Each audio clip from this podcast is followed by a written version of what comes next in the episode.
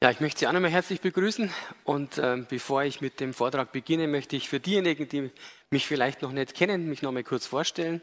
Mein Name ist Markus Blitz, ich bin vom Beruf Physiker.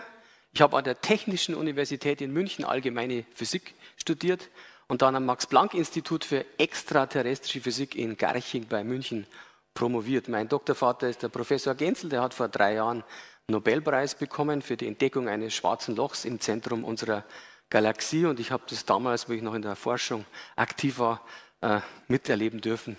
Ja, diese ganze spannende Forschung, aber auch, was da alles dahinter steht. Aber das möchte ich jetzt gar nicht ausführen. Ich bin jetzt nicht mehr in der freien Forschung tätig, sondern in der Industrie, in der Halbleiterindustrie und helfe den Forschern und den Entwicklern bei der Patentierung von neuen Ideen. Privat bin ich verheiratet mit meiner Frau Alexandra. Äh, wir wohnen im Chiemgau in Bayern. Ganz an der österreichischen Grenze. Vielleicht mein Dialekt ein bisschen österreichisch manchmal. Und äh, wir haben zwei Kinder, die Sarah und den Bernhard. Äh, die Sarah ist schon ja, ausgezogen, die hat ein Innenarchitekturstudium abgeschlossen und hat jetzt auch einen Beruf und wohnt in München. Und äh, unser Bernhard, der studiert noch Informatik und ist zum Teil noch zu Hause. Aber ich sage immer, wichtiger als all diese beruflichen Dinge und auch das Private ist, dass ich vor 16 Jahren von Gott ganz überraschend gerufen wurde und Christ wurde. Und nicht geplant jedenfalls von mir, aber von Gott. Und das war für mich so ein dramatisches, einschneidendes Erlebnis, dass ich bereits zwei Jahre darauf angefangen habe, Vorträge zu halten. Den ersten Vortrag bei uns zu Hause im Keller als Versuchsballon und dann ging das immer weiter und mittlerweile werde ich also Deutschland, Österreich und Schweiz eingeladen.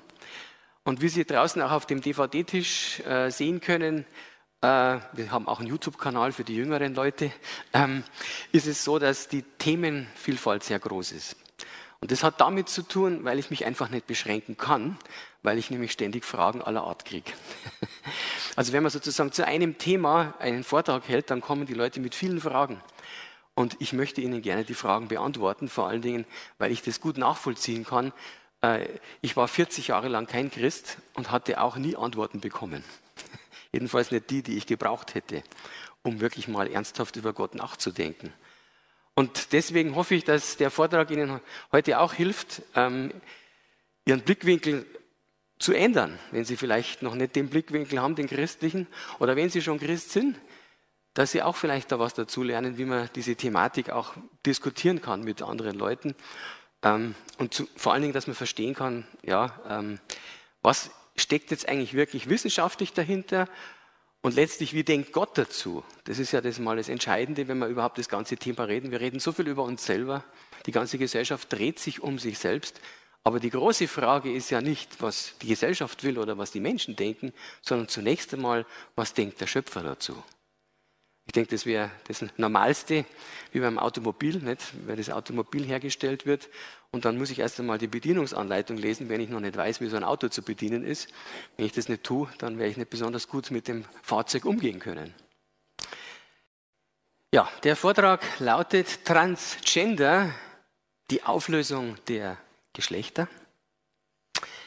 Der Vortrag ist in verschiedene Teile gegliedert. Zunächst, was bedeutet dieser Begriff Transgender? Und dann werden wir uns etwas genauer ansehen, wie Transgender realisiert werden soll. Wie soll es in die Tat umgesetzt werden? Wir werden uns die Folgen von Transgender anschauen. Das hat ja Konsequenzen. Und dann Transgender im Licht der Verhaltens- und Gehirnforschung und der modernen Genetik. Also wir werden drei wissenschaftliche Bereiche da beleuchten. Und zum Schluss Weltbilder und ihre Folgen. Wie immer hat mein Vortrag eine Pause in der Mitte, damit das Ganze etwas leichter zu verdauen ist. Ähm, und Sie können mich allerdings auch schon in der Pause fragen, aber nicht zu viel, bitte. Ich habe heute sehr viel zu reden, aber ich hoffe, ähm, dass meine Stimme gut hält. Was bedeutet Transgender? Transgender ist ein Kunstwort, das setzt sich aus zwei Wörtern zusammen, nämlich Trans und Gender.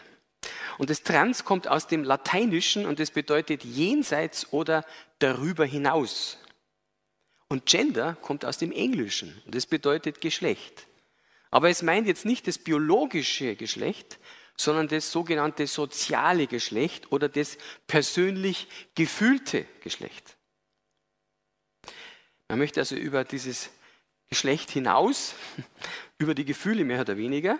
Gender bzw. das persönlich gefühlte Geschlecht wird von den Vertretern der Gender-Theorie als unabhängig vom biologischen Geschlecht betrachtet. Und es gibt daher wie in der Biologie nicht nur die zwei klassischen Geschlechter Mann und Frau, sondern es sind eben viele persönlich gefühlte Geschlechter möglich. Die Annette Benken zum Beispiel sagt, Wissenschaftler sprechen von Tausenden unterschiedlichen Geschlechtervarianten bei uns Menschen. Nun, wir sehen schon, das ist äh, eigentlich gar nicht mehr so richtig zu verstehen, wie das äh, in der Praxis aussehen soll, aber das ist so der Gedanke dahinter. Im Extremfall fühlt sich eine Person sogar gar keinem Geschlecht mehr zugehörig und wird daher als Transgender bezeichnet, also als eine Person, die über die Kategorien Mann und Frau hinausgeht.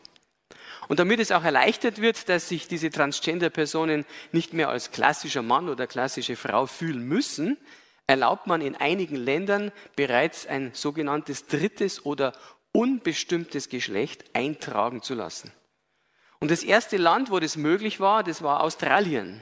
Dort ist es seit dem Jahr 2003 schon möglich, in seinen Reisepass als Geschlecht neben Male, also männlich und Female, weiblich, auch Intersex, Indeterminate oder Unspecified, also intersexuell, unbestimmt oder nicht spezifiziert eintragen zu lassen.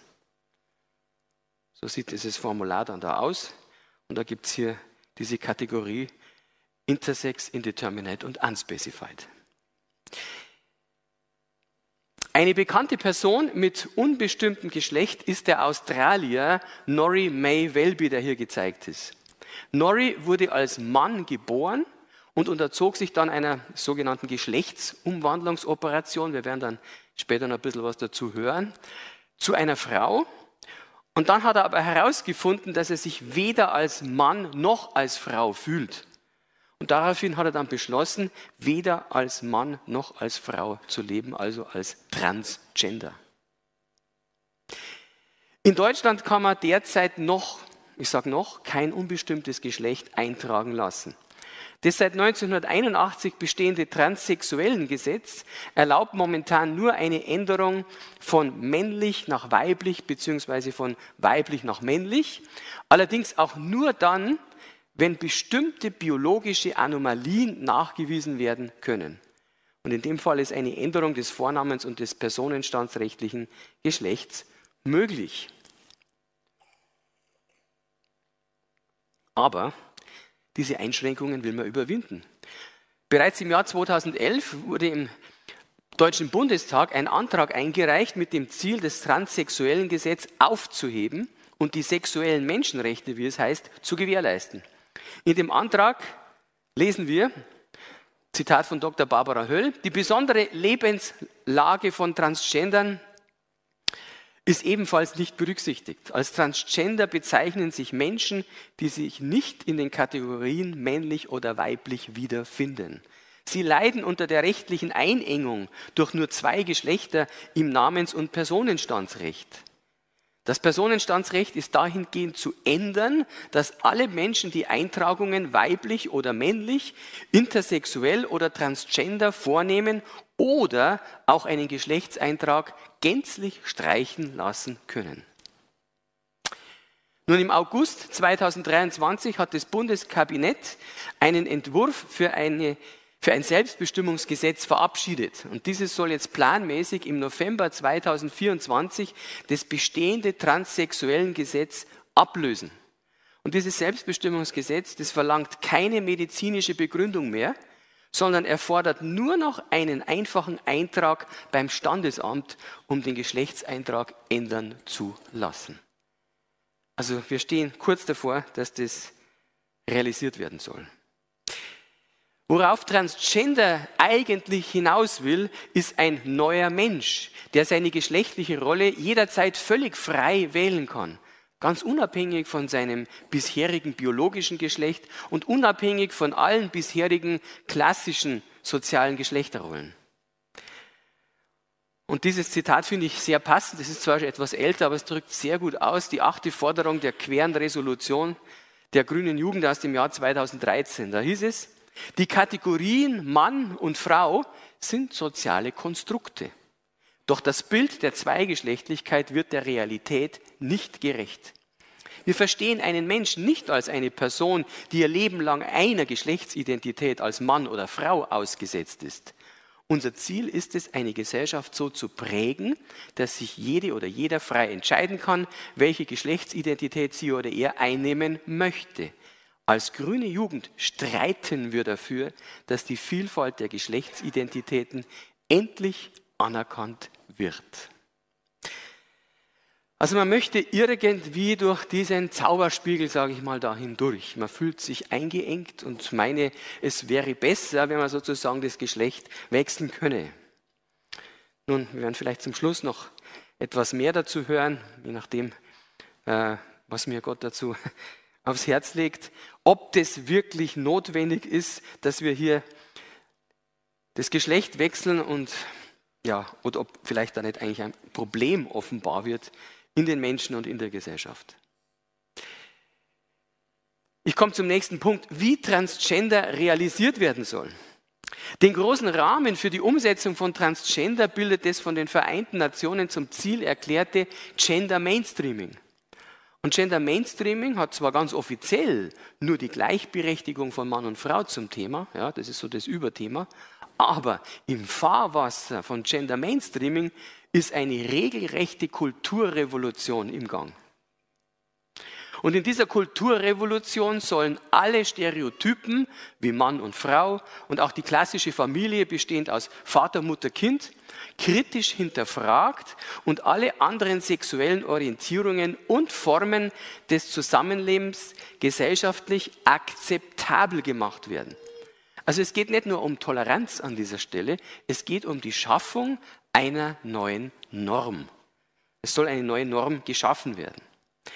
So heißt es zum Beispiel in dem Arbeitspapier für die Bildungsplanreform 2015-2016 in Baden-Württemberg auf Seite 9, dass erreicht werden soll, dass Schülerinnen und Schüler einen vorurteilsfreien Umgang mit der eigenen und anderen sexuellen Identitäten haben. Außerdem sollen sie Sensibilität für Stereotype entwickeln und diese hinterfragen. Auf Seite 12 heißt es dann weiter, dass Schülerinnen und Schüler mit den verschiedenen Formen des Zusammenlebens konfrontiert werden sollen, wie klassische Familien, Regenbogenfamilien, Single, Paarbeziehung, Patchwork-Familien, Einelternfamilien, Großfamilien, Wahlfamilien ohne verwandtschaftliche Bande. Außerdem sollen sie über schwule, lesbische, transgender und so weit bekannt intersexuelle Kultur- und Begegnungsstätten reflektieren. Nun, auch Theologen unterstützen den neuen Familienbegriff. Da gibt es den westfälischen Theologen Martin Treichel, Leiter des Fachbereichs Männer, Familie, Ehrenamt. Zitat von ihm, Familie ist dort, wo Menschen generationenübergreifend füreinander Verantwortung übernehmen.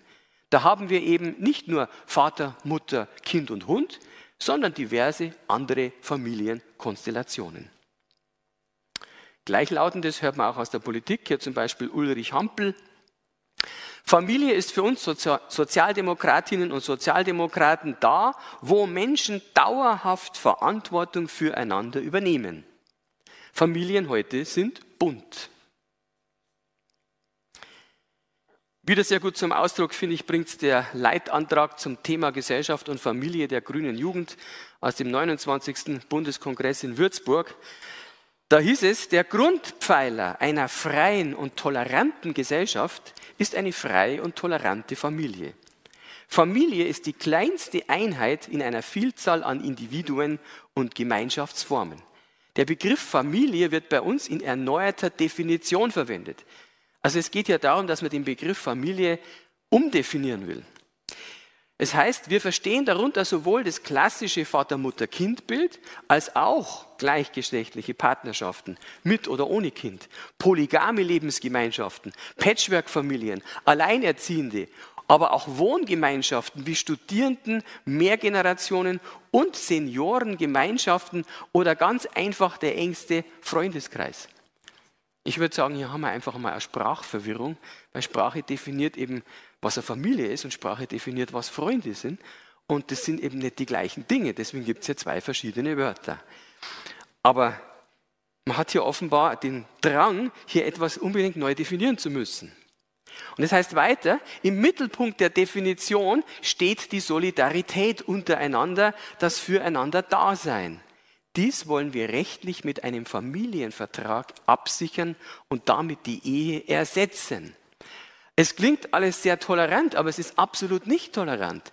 Man möchte nämlich gar nicht dulden, dass etwas anderes noch neben dem, was hier vorgeschlagen wird, existiert. Die Ehe soll nämlich ersetzt werden. Ja, das ist etwas anderes, also es hat mit Toleranz nichts mehr zu tun, etwas anderes als die Ehe noch zu akzeptieren. Nein, man möchte das umdefinieren und man möchte das anders machen. Die klassische Ehe zwischen Mann und Frau soll ersetzt, die Familie also neu definiert werden. Und in der Tat ist also diese Ehe für alle, also die Ehe auch für gleichgeschlechtliche Paare, in Deutschland schon seit dem 1. Oktober 2017 rechtens. Der Stereotyp Mutter steht dabei besonders stark in der Kritik. Anstatt zu Hause zu bleiben und die Kinder zu erziehen, sollen die Frauen in den Beruf gehen. Hier ist die Simone de Beauvoir, eine französische Schriftstellerin, Philosophin und Frauenrechtlerin, die ganz ähnlich wie die deutsche Alice Schwarzer einen starken Einfluss auf die öffentliche Einschätzung der Rolle der Frau ausübte. Und sie hat es wie folgt ausgedrückt. Ich bin den meisten typisch weiblichen Sklavenarbeiten entgangen, war nie Mutter und nie Hausfrau und beruflich gehörte ich zu den Privilegierten, denn zu meiner Zeit gab es noch weniger Frauen, die Lehrerin für Philosophie waren. Mutterschaft ist heute für Frauen eine böse Falle. Aus diesem Grund würde ich einer jungen Frau raten, nicht Mutter zu werden. Im Koalitionsvertrag zwischen Bündnis 90, die Grünen und der SPD Baden-Württemberg 2011 bis 2016 heißt es daher auch ganz folgerichtig auf Seite 4, den Rechtsanspruch auf frühkindliche Bildung und Betreuung auch für Kinder unter drei Jahren ab August 2013 wollen wir ohne Wenn und Aber umsetzen. Es ist ja auch ganz klar, wenn beide in die Arbeit gehen, dann muss sich ja jemand um die Kinder kümmern. Also brauchen wir jetzt eine staatliche Betreuung. Noch einen Schritt weiter geht die deutsche Gewerkschaftsfunktionärin Ingrid Serbrock, die bis 2012 im Bundesvorstand der CDU war. Und sie setzt sich sogar für einen Kinderkrippenzwang ein. Aber auch Kindergärten und Ganztagsschulen sollen verpflichtend werden. Ingrid Serbrock, Ziel muss in der Tat sein, dass der Besuch von Krippen, Kindergärten und Ganztagsschulen verpflichtend wird. Es stellt sich hier natürlich jetzt die Frage, warum man anstatt die Kinder in staatliche Erziehungsanstalten zu stecken, nicht die klassische Familie fördert und unterstützt, damit sie ihre Probleme überwinden kann. Und ganz offenbar ist die Antwort die, dass man im Grunde das klassische Familienmodell gar nicht mehr will. Ich fasse zusammen. Transgender ist eine Kulturrevolution, die im Rahmen des Gender Mainstreaming stattfindet. Mann und Frau werden darin lediglich als soziale Konstrukte und daher als austauschbar betrachtet. Frauen sollen von ihrer klassischen Mutterrolle befreit, die Kindererziehung soll verstaatlicht werden. Ehe und Familie sollen auf alle Formen des Zusammenlebens erweitert und alle Formen der Sexualität gesellschaftlich normalisiert werden. Nun, das muss Folgen haben. Ja? Deswegen schauen wir uns den nächsten Punkt an, die Folgen von Transgender. Die Transgender-Politik verändert die Gesellschaft. Aber wie ist jetzt so eine Politik zu bewerten? Wohin führt sie und kann sie langfristig eigentlich überhaupt Bestand haben? Und da ist es ganz gut, einen Blick in die Geschichte zu tun. Ein Blick ins letzte Jahrhundert gibt uns nämlich hier erste Antworten.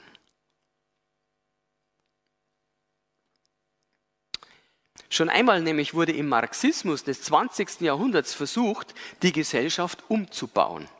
Marx und Engels hatten nämlich zum Ziel, das biblisch-christliche Familienideal zum Verschwinden zu bringen. Und das sollte durch eine Zerstörung der klassischen Familie erfolgen. Und dazu haben es Marx und Engels als notwendig angesehen, die Frau aus der Familie zu nehmen und in die Produktionsprozesse zu integrieren. Und das wiederum war aber nur möglich, natürlich, wenn der Staat die Kindererziehung übernahm. Und offiziell wurde dieser Umbau der Gesellschaft als Fortschritt und als Befreiung der Frau aus der patriarchalischen Gesellschaft verkauft. Zitat von Karl Marx. Das Geheimnis der heiligen Familie ist die irdische Familie. Um erstere zum Verschwinden zu bringen, muss letztere theoretisch und praktisch vernichtet werden.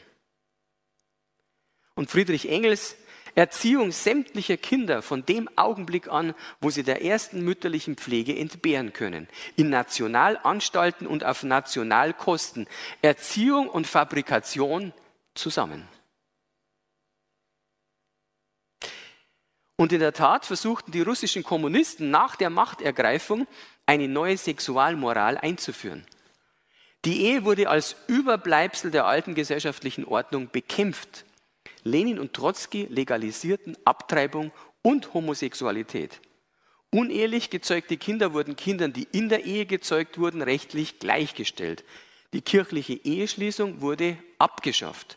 Und jeder durfte so oft heiraten und sich scheiden lassen, wie er wollte. Aber dieses Experiment misslang. Die Ansteckung mit Geschlechtskrankheiten stieg nämlich um mehr als das Zehnfache an und viele Straßen- und Waisenkinder waren das Ergebnis des zügellosen sexuellen Verhaltens. Erst unter Stalin wurden die Irrwege erkannt und wieder rückgängig gemacht. Die Ehe wurde wieder vollumfänglich in Kraft gesetzt, Abtreibungen erschwert und Homosexualität unter Strafe gestellt. Alles passé, alles Geschichte, Vergangenheit. Nun, in der dem kommunistischen Gedankengut nahestehenden 68er Kulturrevolution wurde von der jungen Generation in den westlichen Industrienationen ein erneuter Anlauf gemacht, die alte gesellschaftliche Ordnung zu verändern. All you need is love. Alles, was du brauchst, ist Liebe, war einer der Slogans dieser Generation und ich gehöre im Prinzip noch ein bisschen dazu, zu dieser Generation. Ich habe das noch mitgekriegt. Das ist abgeleitet von einem Song der britischen Popgruppe The Beatles. Auf der einen Seite standen die Beatles für Frieden und Versöhnung unter den Menschen. Aber auf der anderen Seite standen sie für einen sexuell freizügigen Lebensstil, der von Alkohol und Drogen begleitet war. Und diese Mischung machte sie für die junge Generation sehr attraktiv und spiegelte ihren erwünschten Lebensstil wider. Das heißt, die Beatles wurden zu ihren lautstarken Vorbildern. Zusätzlich starken Auftrieb erhielt diese Kulturrevolution durch die ebenfalls seit den 1960ern in den westlichen Industrienationen verfügbare Antibabypille, kurz die Pille. Kam also mehr oder weniger gleichzeitig. Nun, in Deutschland versuchten die damaligen Studenten als gesellschaftliche Elite, so haben sie sich auch verstanden, ihre Ideale und Wertvorstellungen einer überwiegend christlichen Bevölkerung von oben nach unten überzustülpen. Der Sozialistische Deutsche Studentenbund bildete den Kern der Studentenbewegung. Ihre geistlichen Wurzeln hatten die Studenten in der sogenannten Frankfurter Schule, einem Sozialforschungsinstitut mit stark neomarxistischen Zügen. Hier sehen wir Studenten in Berlin im Jahr 1968 bei Beratungen und hier bei einer Demo. Die Studentenbewegung erreichte ihr offizielles politisches Ziel, nämlich die Abschaffung der sogenannten Notstandsgesetze nicht und löste sich auf. Was waren die Notstandsgesetze? Das, waren einfach eine, das war einfach eine im Mai 1968 in Kraft getretene Änderung des Grundgesetzes, um die Handlungsfähigkeit des Staates in Krisensituationen zu sichern. Also das hat nicht geklappt, aber das war wohl mehr vorgeschoben als der eigentliche Grund. Aber die 68er Generation gab nicht auf. Rund ein Jahrzehnt später entstand so schließlich die Partei Die Grünen. Und ihre politischen Ziele waren zunächst, die atomare Hochrüstung und die Umweltzerstörung zu stoppen, Themen, die damals auch wirklich brisant waren. Und von Anfang an setzten sie sich auch für die Gleichberechtigung von Frauen gegenüber Männern ein. Aber nie ließen die Grünen ihre Wurzeln hinter sich zurück, nämlich mit der Utopie eines von den als veraltet geltenden biblisch-christlichen Moralvorstellungen befreiten Menschen. In einem jahrelangen Prozess durfte die 68er Generation jetzt beobachten, wie sich ihre Wertvorstellungen in Deutschland immer weiter ausbreiteten.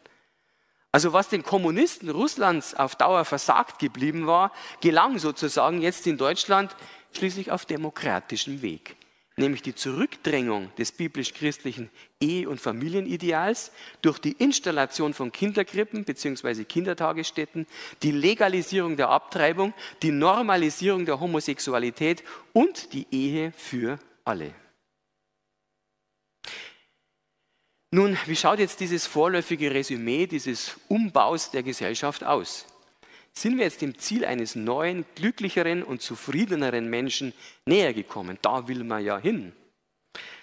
Schauen wir uns mal die Kinderkrippen, Kitas oder Kindertagesstätten etwas genauer an. Ein Blick in diese Kinderkrippen zeigt, dass Kinder, die in den ersten drei Lebensjahren nicht überwiegend familiär betreut werden, eine deutlich erhöhte Konzentration des Stresshormons Cortisol aufweisen, selbst bei sehr guter Qualität der Betreuung. Und das geht aus verschiedenen Studien hervor. Ich habe Ihnen hier einige Literatur gezeigt dazu, nur damit Sie sehen, da gibt es einiges dazu. Und es gibt noch mehr natürlich.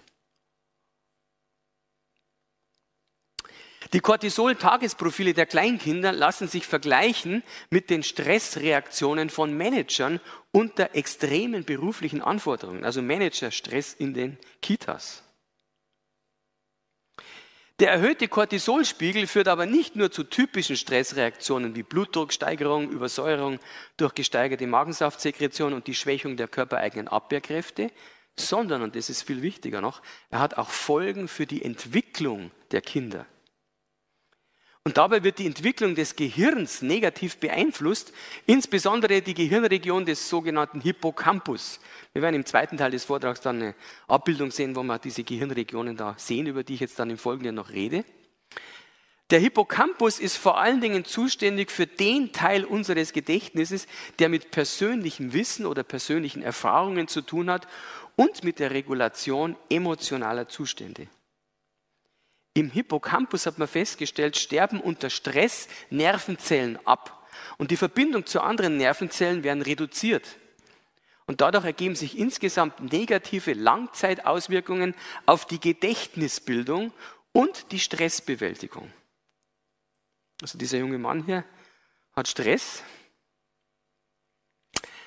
bei Mädchen bringt der erhöhte Stresshormonspiegel darüber hinaus die Gefahr von Entwicklungsstörungen im Bereich der Gehirnregion des sogenannten präfrontalen Kortex und der Amygdala mit sich. Und das sind Bereiche, die für Planungs- und Entscheidungsprozesse und auch für die emotionale Bewertung von Situationen verantwortlich sind. Eine Beeinträchtigung dieser Schaltzentralen kann das soziale Verhalten langfristig negativ beeinflussen und sowie eine verminderte Angstbewältigung bis hin zu Depressionen zur Folge haben. Ein weiterer Faktor ist, dass es in vielen Kindergrippen Probleme gibt mit der gemeinsamen Mittagsruhe. Die Kleinkinder benötigen nämlich je nach Alter zwischen 12 und 18 Stunden Schlaf. Und dabei ist der sogenannte langsame Wellen- oder Tiefschlaf entscheidend. Der Tiefschlaf ist wichtig, weil die Menge des im Schlaf produzierten Wachstumshormons hängt direkt zusammen mit der Menge an Tiefschlaf, den das Kind erhält. Der Tiefschlaf benötigt aber Ruhe, die in Kinderkrippen oft nicht genügend gegeben ist. Aufgrund des meist generell hohen Lärmpegels, da wurden schon Spitzenpegel wie bei lautem Verkehrslärm erzeugt, sind die Kinder zudem oft zu aufgedreht und haben mit Einschlafstörungen zu kämpfen. So wie dieses Kind hier.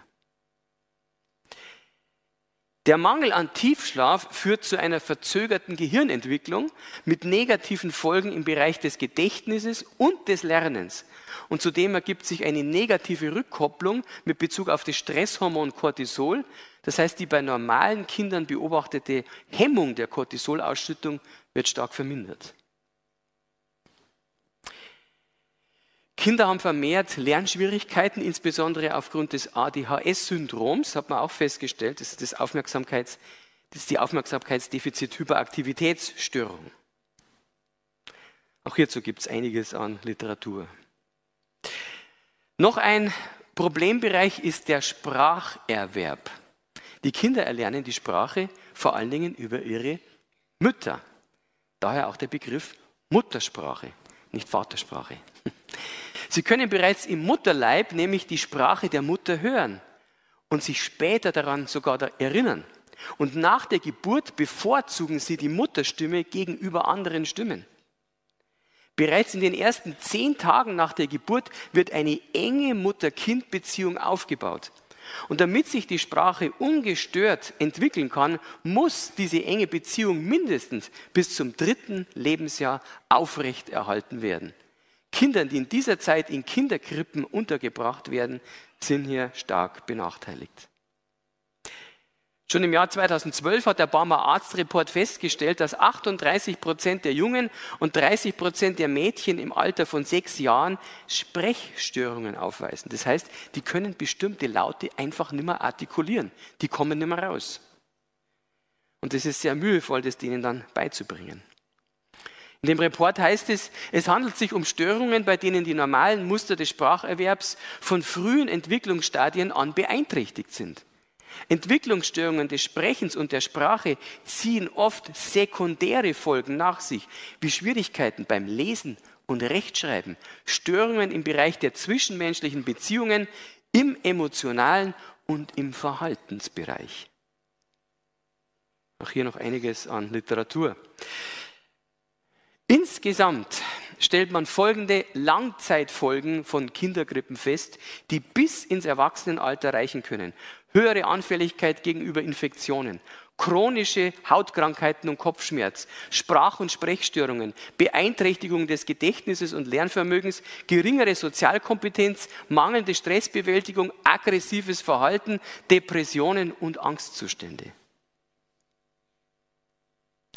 Besonders deutlich werden die negativen Folgen in Schweden. Schweden gilt ja als Vorreiter der modernen Familienpolitik.